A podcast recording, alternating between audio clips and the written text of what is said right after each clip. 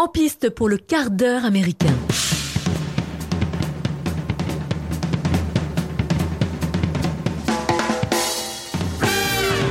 Bonjour les amis, nous sommes très contents de vous retrouver pour ce hors-série numéro 17 du quart d'heure américain consacré au film The Dig réalisé par Simon Stone sorti sur Netflix en ce début d'année 2021, adaptation du roman de John Preston. Dans les rôles principaux, Carey Mulligan dans le rôle d'Eddie Pretty, euh, Ralph Finn, j'ai réussi à le dire, dans le rôle de Basil Brown et Lily James qui joue Peggy Preston. Et aujourd'hui, chers auditeurs, vos oreilles seront en bonne compagnie parce que nous êtes, vous êtes accompagnés de Loris et Mathieu. Bonjour. Bonjour mec. Ça va? Tes présentations sont vraiment exceptionnelles. C'est de mieux en mieux. C'est mieux en mieux. Oui. Ça te plaît? Ah, énormément. Surtout quand tu nous flattes. refais, refais. Non, une fois suffit.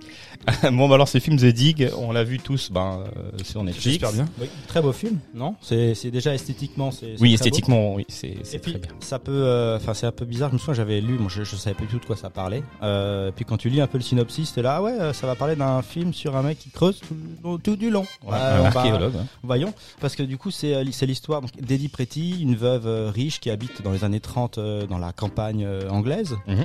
Euh, et euh, elle engage un terrassier, du coup euh, Basil Brown, Mhm. euh, qui est euh, plutôt bon à son job, puisque elle, elle, elle- je sais pas si elle le sait de base qu'il y a quelque chose d'intéressant euh, derrière chez elle. Euh, je sais plus En comment. fait, elle est mondi- mon- des monticules de des terre. monticules, mais est-ce Elle a, elle a un pressentiment. elle a un pressentiment Elle a un pressentiment comme quoi il y aurait quelque chose d'intéressant, qu'il y aurait euh, des excavations à, à faire. Et effectivement, elle va trouver ce. le, le fameux ce navire. fameux- euh, Mais- voilà. donc, elle- donc du coup, elle va convoquer ce Basil Brown qui est qui est un autodidacte. Ouais, Donc, il euh, a ouais. appris son métier sur, Voilà. sur la terre. quoi. Sur- en creusant la terre. Les, les mains dans, dans la Mains terre. dans la terre. C'est ça.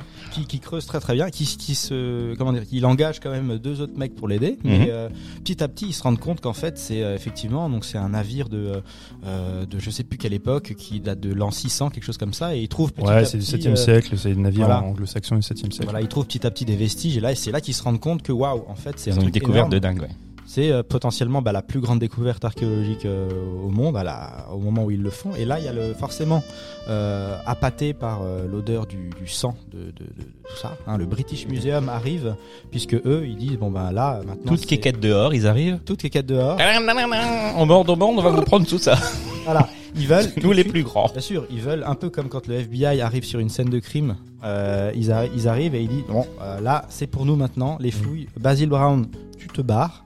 Tu nous as fait le début du travail, c'est sympa et tout, mais euh, c'est pour le British Museum. Reprends ta pelle. Sachant Et que voilà, c'est ça. en fait celle qui a le dernier mot, c'est euh, c'est la dame, c'est euh, Edith euh, Et Pretty, Pretty. qui, qui, elle décide de, euh, de vendre ou pas, et elle décide finalement de laisser euh, la main à Basil qui continue de creuser. Mais ce ce que j'ai trouvé intéressant en fait, c'est que il y a et le British Museum, enfin, toute la clique qui débarque, on pourrait on pourrait penser que ce sont donc les antagonistes. En tout cas, Ouais, très ouais. clairement, tu sais, dès le départ, on dit bon, bah là, ils vont marcher sur les plates-bandes de, de Basile et que ce sont, bah, ce sont les mauvais. C'est les mauvais, ouais. C'est les nazis en fait les mauvais. Ouais, mais en- Non mais Oui, oui, le mais- film se passe, euh, c'est à la, la- ah, à la veille de la, deuxième guerre de la mondiale. c'est ça. Non, mais en fait, on, on est là dans, on creuse pour déterrer un passé euh, glorieux, Ouais. pour en même temps s'éloigner d'un d'un avenir qui est un peu désenchanté. exactement. Ouais, euh, c'est vrai. c'est la deuxième guerre mondiale. Mm. Et en fait, tous ces personnages-là, il y a, à un moment donné, il y a, il y a une, une, une intrigue complémentaire amoureuse. Qui rentre, Oui. tu vois, avec ces deux, deux personnages qui Oui. font partie de ce- cette équipe. Et, euh, et très, très rapidement, on se rend compte qu'ils pour- on pourrait être identifiés comme des personnages un peu, vous voyez, des antagonistes un peu manichéens, comme par exemple, on a ce personnage de, de- qui, a, qui est le compagnon de Peggy, dont on pense qu'il est homosexuel Oui, il vrai. rejoindre son probable amant, mais il n'y a pas de manichéisme.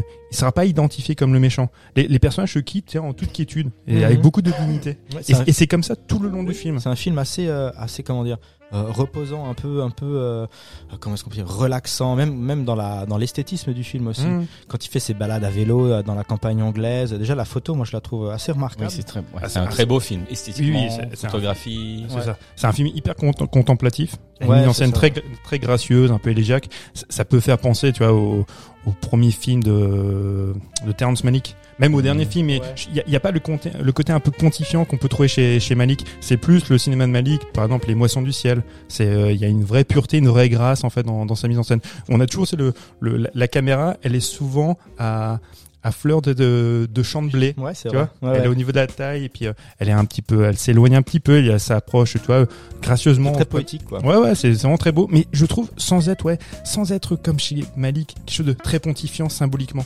Tu sais, où Malik, ce qui, lui- ce qui lui ferait, en fait, il, il ferait des petits inserts, tu vois, des, des inserts pour montrer, voilà, une, fleur, un Ouais, arbre, ouais, tu vois. ouais. Eux, non. Bah oui, Eux, c'est dans la continuité, en fait, c'est du, du mouvement. Et je trouve ça vraiment, Comment vraiment très beau. Euh, Petit aparté, il s'appelle comment ce film de Terrence Malick avec Brad Pitt? The Three of Life. Ah, c'est Street of Life. Et encore, The Three of Life, aussi, euh, Bah, enfin, The Three of Life, c'est vraiment, euh, il y a une espèce de, de césure entre avant et après euh, The Three of Life. Ouais, Moi, je l'aime bien. Mais tout ce qui va découler après sera effectivement très maniériste et très euh, dans, dans le symbolique. Mhm. Alors que quand tu vois les premiers films de Malik, bah, on, on retrouve ça dans, dans The Dig, quelque chose de plus élégiaque, sans être, euh, ouais, sans, sans être dans la représentation, c'est graphique et pontifiante. Et dire, voilà, je vous montre en fait euh, du symbole à vous spectateurs de comprendre, en fait, enfin, souvent avec des éléments un peu religieux, tu vois, ce genre de choses. Mhm. Mais là, il n'y a pas. Je trouve, euh, je- j'ai vraiment beaucoup aimé le film. J'ai du mal à expliquer pourquoi j'ai aimé ce film, mais j'étais happé pendant tout le temps du Mais t'as film. été happé par quoi? C'est les relations complexes que tu as, les mini-relations entre les personnages, parce que finalement, Ils l'intrigue- s'introduisent dans l'histoire. L'intrigue globale du Mhm. film, elle est pas si Elle est très simple. Elle est très simple. Elle est très simple. Et, et justement, cette simplicité du récit s'accompagne par une plus grande complexité, tu vois, des personnages ça. Qui ne sont jamais manichéens, qui on, on t'accompagne, on fait, on te fait des propositions, tu vois, des personnages, mais on te, propose aussi, à travers les images, une, une certaine idée, tu vois, euh, du cinéma, une certaine idée, tu vois, de, de ce que peut être, voilà, la grâce et euh, au cinéma. Je, j'ai du mal à exprimer, mais j'étais vraiment happé. Bon, j'ai trouvé ça très beau. l'acting, forcément, c'est aussi très juste quand même. Ralph Fiennes, moi je le trouve euh, bon. Ouais, alors il, Ralph Fiennes, moi je l'aime beaucoup. Il a Mais il est un petit peu dans, c'est un peu la, la Shakespeare Royal, tu vois, compagnie, tu vois. Il est un petit peu dans, dans, je suis très, j'incarne, tu vois, je Oui, suis très vrai, concentré. ouais. Mhm. Alors, Carey Mulligan, moi je la trouve euh, exceptionnelle. Il y a eu un problème avec elle, enfin entre guillemets, puisque Parce qu'elle est trop jeune. trop jeune. Ah, ouais. Parce que c'est donc une histoire vraie, Mhm. euh, un livre, Un livre, ouais. et normalement elle représente euh, John une Preston. dame qui avait, je crois, 55 ans, quelque chose comme ça. Et je crois que ça a débordé sur tout un débat qui est en ce moment à Hollywood. Mhm. C'est la place des actrices de plus de, Plus de 50 ans. euh, Ouais, voilà. Mhm. Initialement, c'est Nicole Kidman qui aurait dû tenir le rôle. ouais, exact. Et effectivement, donc, ils sont reportés vers euh, Carey Mulligan. Le, le cinéaste s'en est expliqué en disant que voilà, ben, il faisait une interprétation. Oui, et c'est, il est, il est pas en train d'adapter la vie de ce, de ce personnage-là, enfin de cette personne-là.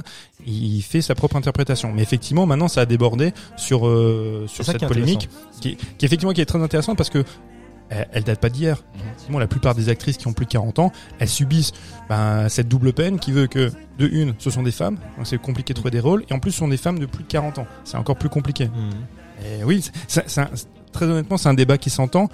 Au moment où tu le vois le film, si t'as pas connaissance de ce débat-là, de cette Tu polémique, c'est, tu, enfin, tu te laisses juste porter. C'était mon cas par, euh, bah, par l'émotion que, que le film dégage. Mhm. J'ai une question. Tu disais tout à l'heure qu'il y avait, euh, alors je sais pas si ça se distingue dans le cinéma. on- Il y a des noms sp- spéciaux pour ça. Les, ré- les réalisateurs ou les scénaristes qui font des histoires très simplistes comme celle-ci et qui caractérisent leurs personnages, et d'autres, au contraire, qui font une histoire très alambiquée et qui ont pas une caractérisation des personnages.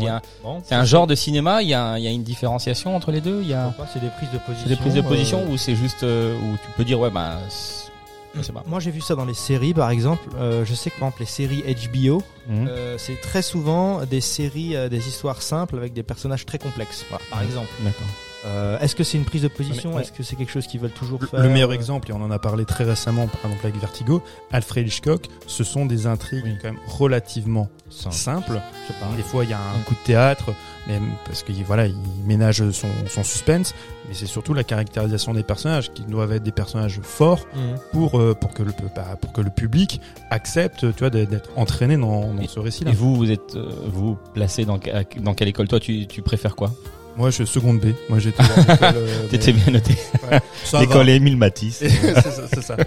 Non mais euh, non mais ça- ça- non, très honnêtement ça, ça dépend. Là là par exemple ce type de cinéma euh, par moment peut me rebuter quand je le trouve trop pontifiant. Là je l'ai Mhm. trouvé magnifique et, et j'y adhère complètement et j'étais même surpris d'adhérer à ça parce que moi les derniers films de Malik m'ennuient profondément alors que le, le début de son cinéma me passionne.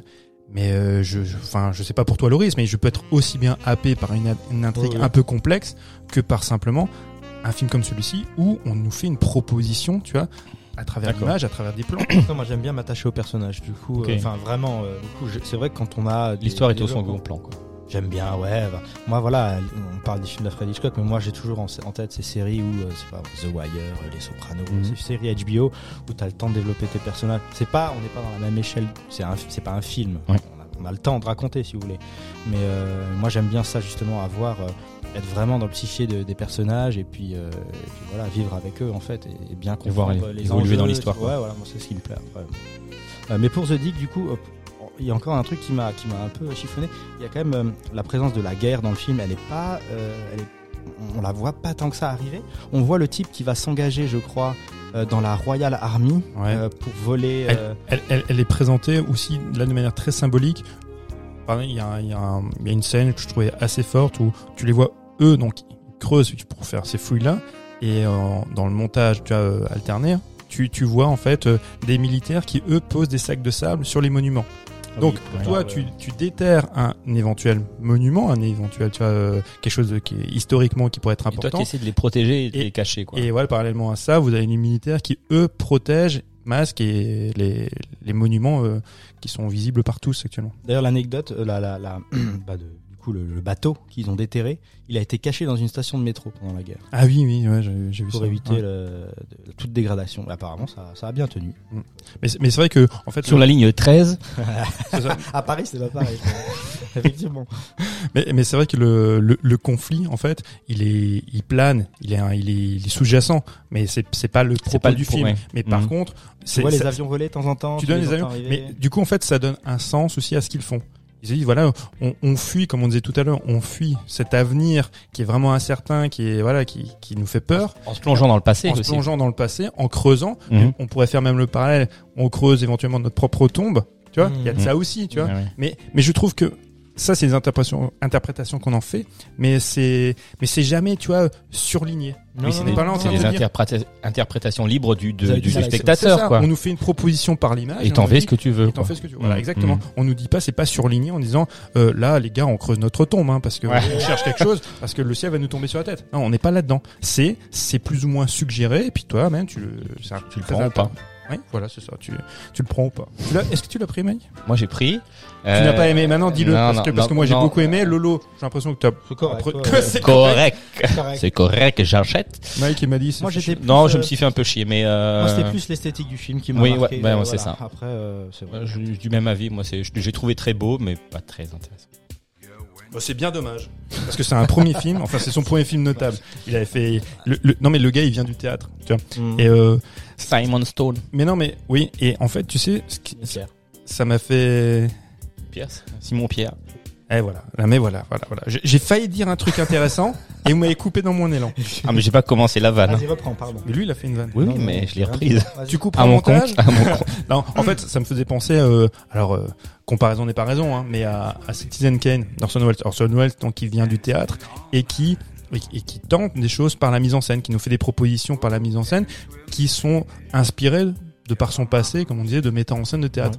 Et là, je trouve aussi, tu vois, il laisse beaucoup de place aux comédiens qui euh, bah, qui se meuvent c'est dans cette scène là dans cette euh, immense scène Ouais. tu vois où, où ils creusent et il, il ne les- t'as l'impression qu'ils ne le dirigent pas Mhm. tu vois ils, ils sont dans le cadre et puis euh, Oui, c'est vrai, Et ouais. puis, oui. et chacun Ils fait un, chacun fait un peu vie, sa ouais. vie et puis euh, et tu, tu peux très bien t'attarder sur un personnage puis sur un autre je, je trouvais ça un, je trouvais que c'est un film très beau parce que en même temps très libre Mhm. Eh ben, je vais. Tu sais quoi?